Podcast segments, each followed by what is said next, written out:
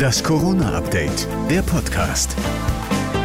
Hallo, es ist Mittwoch, der 24. November und hier kommt die aktuelle Folge unseres Corona-Updates, der Podcast. Nachrichtenstand ist 12 Uhr. Ich bin Thorsten Ortmann. Hallo.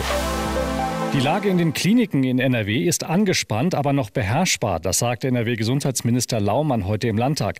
Aktuell liegen 2488 Patienten in den Kliniken, 575 davon auf Intensivstationen. Die Tendenz ist aber steigend.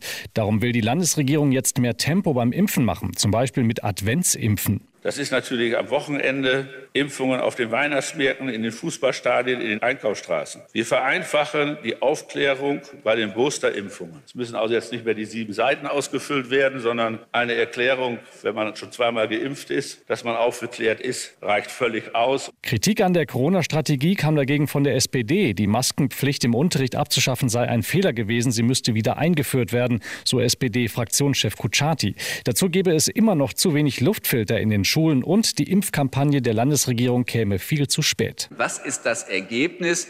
Bilder von Menschen, die stundenlang in der Kälte vor irgendeiner Bude stehen, um sich impfen lassen zu können. Das ist keine erfolgreiche Impfkampagne in Nordrhein-Westfalen. Ab heute muss jeder im ÖPNV und im Job geimpft, genesen oder getestet sein. Sonst drohen gerade im Job Konsequenzen, sagt Tatjana Mayer vom Deutschen Anwaltsverein. Das geht schon los bei der Bezahlung, auf die ich dann keinen Anspruch mehr habe. Und wenn ich sogar mich dauerhaft weigern sollte, diesen 3G-Nachweis zu erbringen, kann als letztes Mittel sogar die Kündigung drohen. Wer im ÖPNV erwischt wird, muss aussteigen und sogar bis zu 250 Euro Strafe zahlen, wenn Polizei oder Ordnungsamt kontrollieren. Dazu gilt ab heute im Freizeitbereich 2G, also Zutritt nur für Geimpfte und Genesene. In Locations mit besonders hohem Risiko gilt sogar 2G+. Geimpfte und Genesene brauchen also mindestens einen aktuellen Schnelltest. Das gilt für Clubs, Diskotheken und auch Karnevalsveranstaltungen. Kinder und Jugendliche fallen nicht unter die Regelung. Und noch ein Tipp in eigener Sache. In der kommenden Woche treffen wir für euch den bekannten Virologen Professor Hendrik Streeck.